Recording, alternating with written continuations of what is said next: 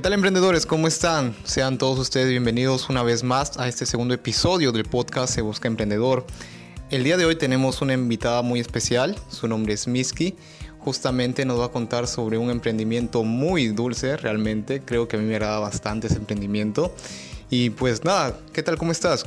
Hola Carlos, ¿cómo estás? Eh, bueno, gracias por la invitación feliz de estar aquí para endulzarlos. Perfecto. Y justamente hemos dicho esa palabra dulce. Por favor, coméntanos un poco más en qué consiste tu emprendimiento. Eh, bueno, sí, como comentabas, eh, Miski Texas eh, tiene una palabra en quechua. Miski significa rico, dulce, deleitoso. El emprendimiento, aparte de dar un servicio de chocolatería artesanal, ya sea a partir de chocotejas hasta trufas, también busca revalorar el idioma a través de personalizaciones de, las, los regalos en el idioma del quechua, en vez de hacerlo en castellano. Ya todas las dedicatorias, las frases y así. Ah, perfecto, me parece muy bien realmente que puedas este, justamente eh, resaltar algo muy importante en nuestra cultura que es el idioma, ¿no?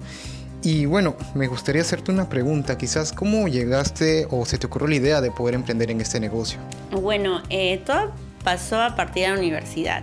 Yo creo que eh, las ideas, pues aparecen en eh, ideas de negocios aparecen en tiempos de crisis, ¿no?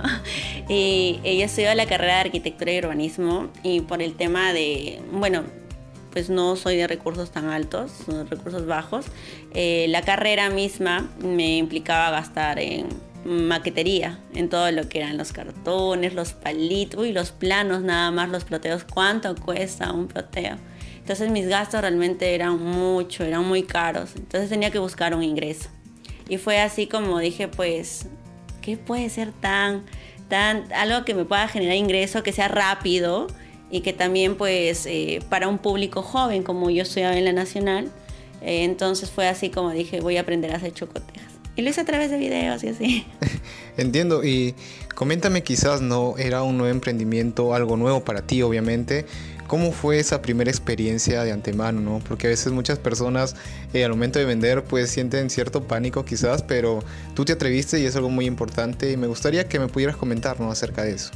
Eh, creo que todo es una evolución, porque yo cuando empecé a vender, es cierto, bueno, no es la primera vez que yo vendí chocotejas, es decir, yo antes ya he vendido otro tipo de productos. mi mamá es comerciante, te comento.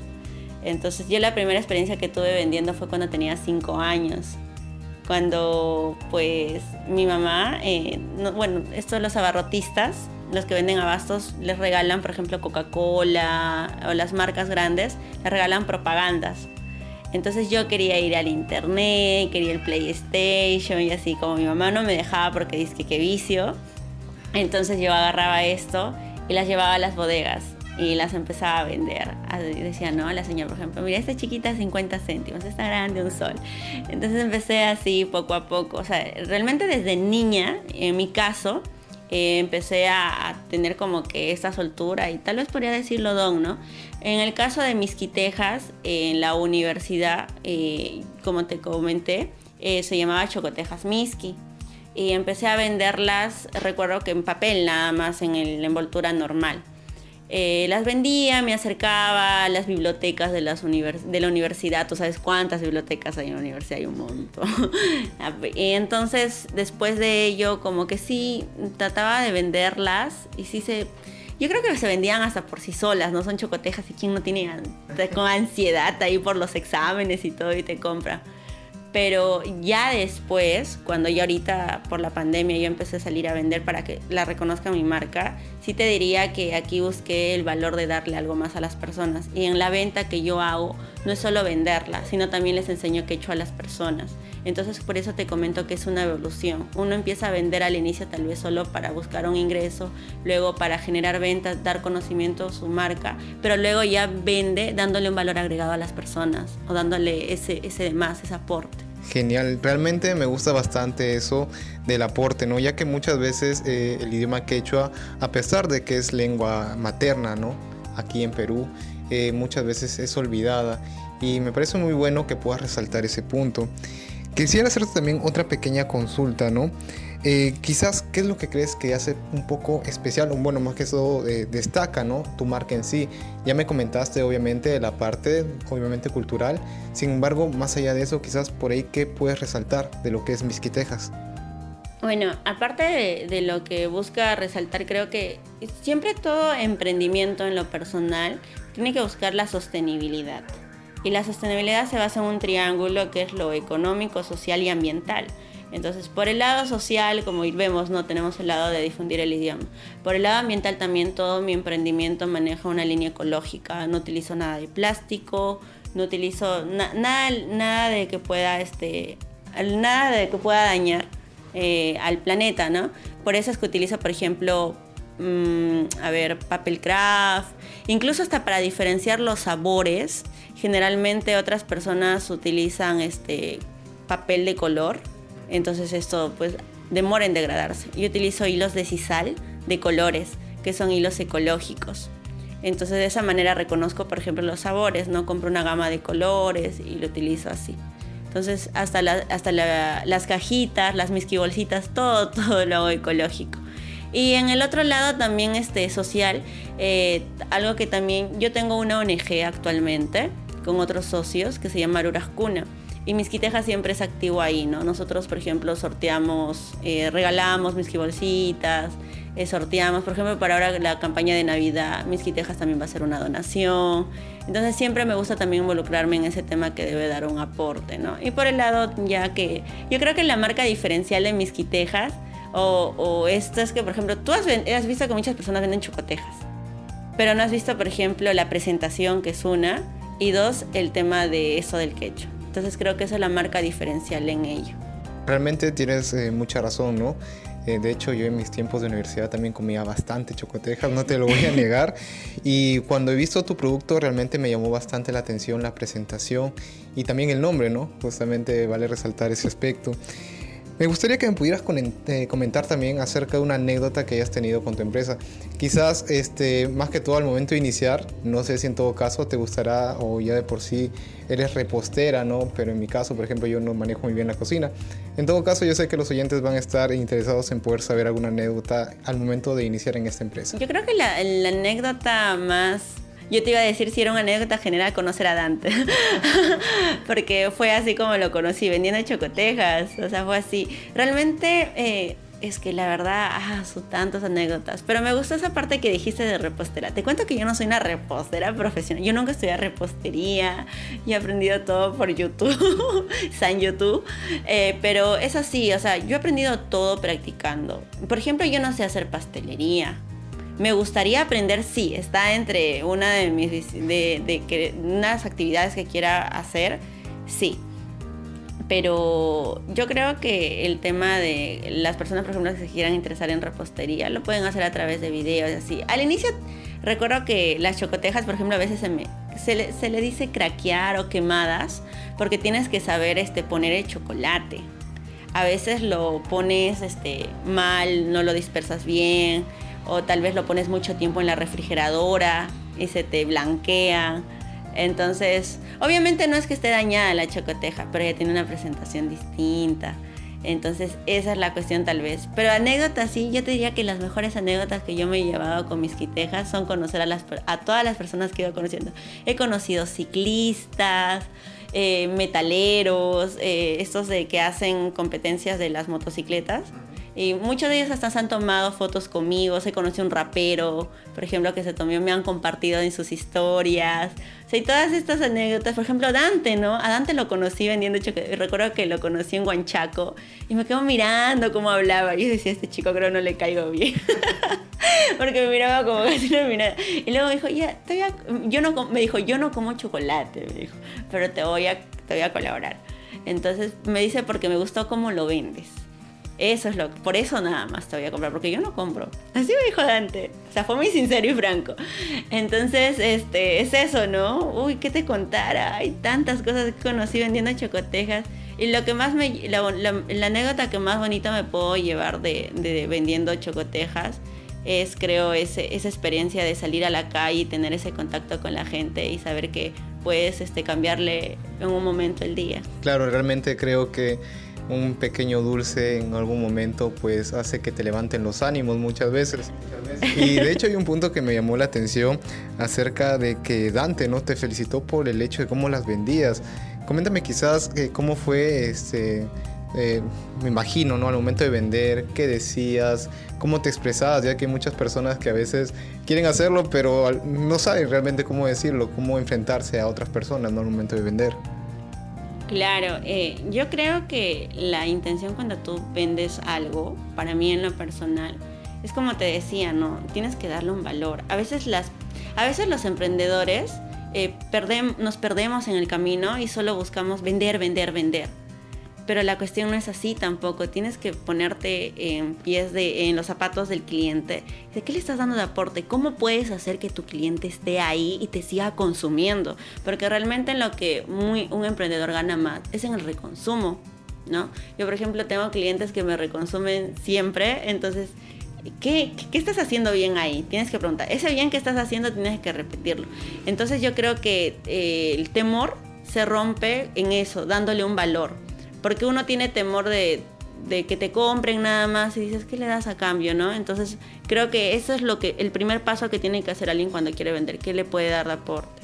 Entiendo, y bueno, eso es muy cierto, ¿no? Siempre tienes que buscar alguna manera de aportar a tu cliente, más allá de que quizás por ella muchas personas obviamente los mueve el hecho de poder salir adelante en el tema económico, también creo lo que hace resaltar a una empresa o un emprendimiento en sí es buscar solucionar una necesidad, como tú misma lo comentas, ¿no?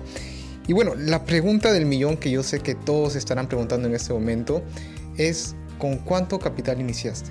Ay, mira, eso, eso es simple. Yo te voy a hacer franca y te voy a decir el monto. En lo que es esto, cuando yo empecé en la primera, empecé con 20 soles. O sea, y tú puedes crecer. Yo, como se lo dije a Dante, cuando tú quieres emprender, la clave es la acción. Está ahí, es en dar el paso y hacerlo. Así la cabeza te duela, así te frustres y sientes miedo y así hasta a veces llores tal vez de, de impotencia de saber qué pasará o tengas miedo de perderlo, pero créeme que tú puedes hacer un negocio hasta con un sol. no, en serio, compras una cajita de chicles, la empiezas a vender y, vas y ese dinero lo puedes invertir en otra cosa o sea, yo creo que tú puedes hacer maravillas con poco dinero siempre. Yo inicié así y luego poco a poco empecé a juntar, vinieron más, más dinero. Luego lo dupliqué, 50. O sea, yo por ejemplo lo que hacía era esto. Tú coges 20 soles, eh, compras eh, una tableta de chocolate, eh, manjar, pues compra medio kilo para empezar. Y tal vez los sabores que más, pues no, Oreo, chinchi, maní, los clásicos si quieres, lo que tú quieras. Con tal que te salgan tal vez unas, eh, de una barra unas 30 chocotejas, ¿ya? Que sean bien gruesitas y bien ricas. Porque pues hay personas que sí, a veces, eso también es un, dato muy importante. En cualquier emprendimiento de comida, de consumo, tú tienes que buscar darle un, o sea, un, un, un valor de calidad fuerte a tu producto para que se diferencie, para que sepa o sea, sepa el, valor el cliente de ese producto. Mira, oye, mira esta chocoteja, se diferencia porque tiene doble cobertura. O tal vez este pastel, mira, tiene doble foch. Y es de, o sea, eso, eso, eso es lo que tú tienes que buscar. Créeme que la cuestión también no es ser chungo y tacaño, así te lo digo, así te digo, no ser chungo y tacaño, porque no solo está la idea de tu producto, está tu marca está cómo la gente va a ver, a incluso en un año, en dos años, oye, mira, Isquiteja siempre estaba así, en mi caso, ¿no? O esta marca tal. Pero no vas a iniciar, ah, ya de ahí cuando tenga más plata le voy a invertir más y ahí voy a hacer bien el producto. No, desde el inicio es lo que importa. Y eso es lo que en mi caso yo le echo pues, a, a mis quitejas, ¿no? Entonces es ahí. Claro, entiendo. Y bueno, también quisiera irme quizás a otro lado, un poco más extremo, por así decirlo. Hemos hablado, ¿no? De cómo iniciaste, todo eso de ahí, pero un punto importante que quizás no eh, pregunté en su debido momento es qué dificultades se pudieron haber presentado al momento de iniciar. Como todo emprendimiento, imagino que has haber pasado por alguna dificultad. Sí, este, realmente las dificultades, algunas pueden ser externas, internas. Yo te comento, por ejemplo, que en el caso de de mi negocio fue cuando en la universidad eh, pues vino la pandemia. La pandemia creo que fue una de las sacudidas para casi todos los negocios, pero para mí fue algo bueno, ¿sabes por qué? Porque si no hubiera llegado la pandemia, yo nunca hubiera lanzado mis quitejas a todo Trujillo. Me hubiera seguido cerrando mi círculo de la UNT. Eso es algo, ¿no? Bueno, yo recuerdo que también trabajaba de auxiliar en un jardín y llevaba unas cuantas chocotejas en el camino y vendía en algunos parques. Pero la pandemia fue como que ese sacudón que me dijo, oye, sabes que ahora llévalo esto virtual. Vende por Instagram, vende por redes, eh, la gente ya no sale de su casa y esa es una de las dificultades. Ahora, otras dificultades yo creo que también, y esto le puede pasar a cualquier persona en, emprendimientos, es el lado emocional, cómo te afectan las emociones. A veces te puede paralizar. En mi caso, todos, todos no tenemos la misma respuesta ante los problemas personales o familiares.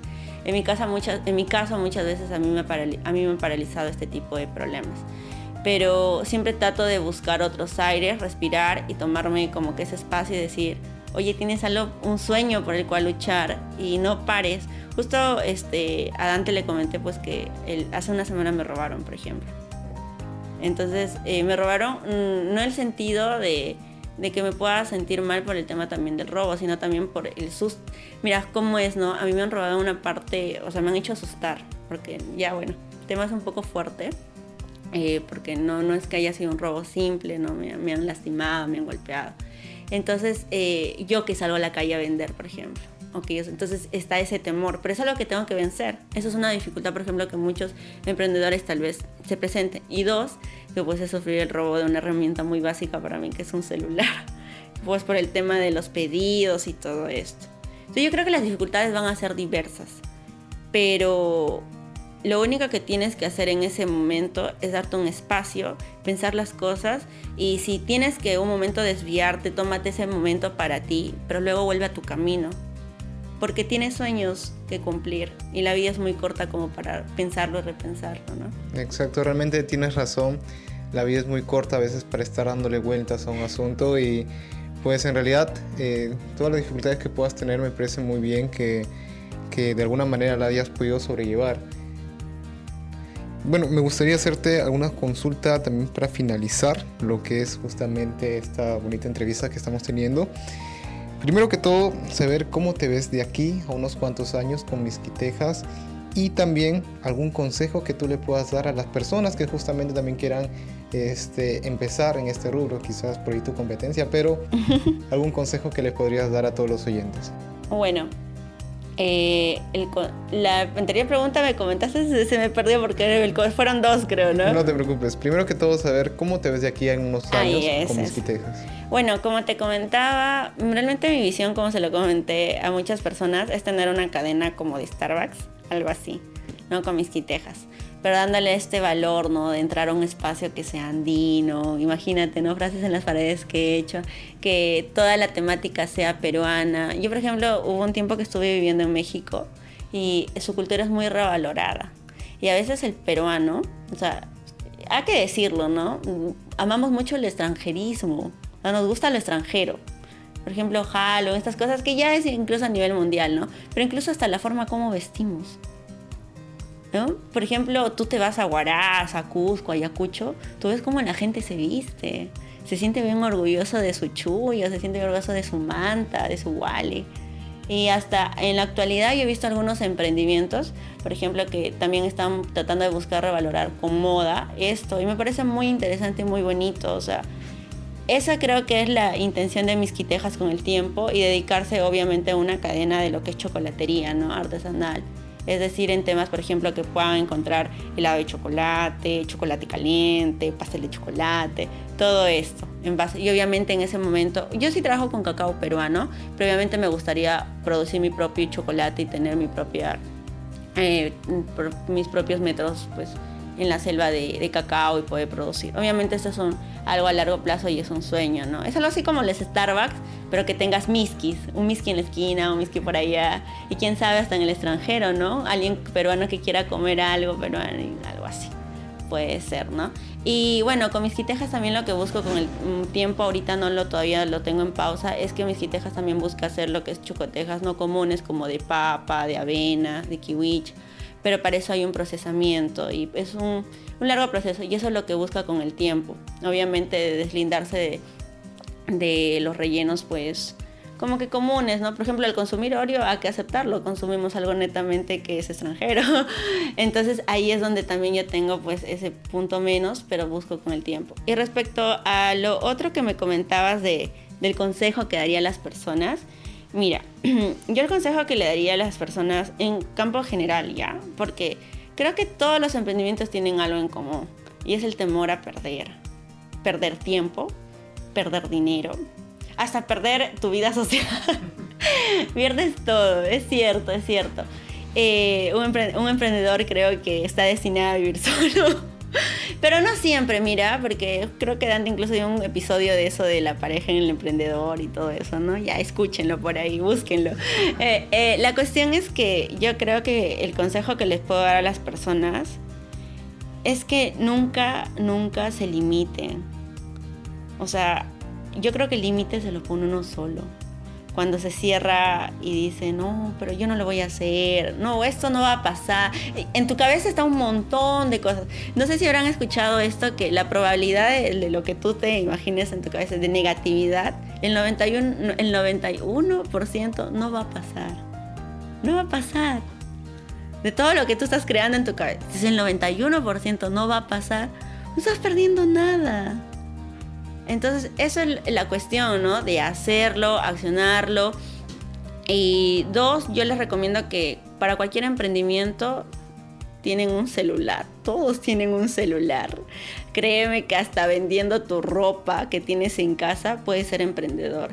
Eh, cocinando postrecitos, lo que sea, puedes hacerlo hazlo, ¿qué te cuesta hacerlo? Esa es la cuestión, ese es el consejo que les daría.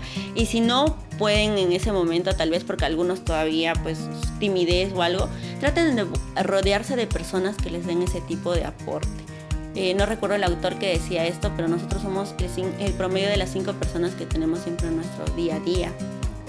Si obviamente tú tienes pues a alguien pues flojo, que depende de mamá, de papá, obviamente tu, tu destino está ahí, ¿no? O alguien, un amigo súper borracho que siempre toma todos los fines de semana y cosas así. Obviamente es eso, ¿no? Pero en cambio si tienes un amigo que le encanta leer, te comparte libros de, de tal vez ideas de negocio, o tienes por ahí un amigo fitness, o sea, yo creo que eso también importa mucho.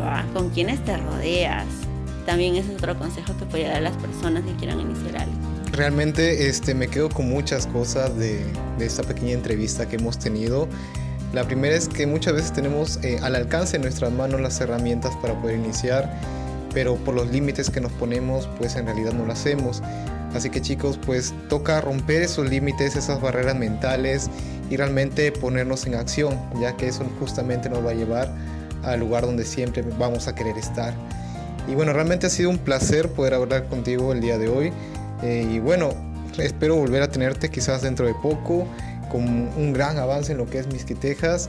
Y bueno chicos, si en todo caso desean poder seguir escuchando un poco más diferentes historias de emprendedores, cómo ellos salen adelante y los consejos obviamente que les pueden dar, no se pierdan el siguiente episodio de este podcast.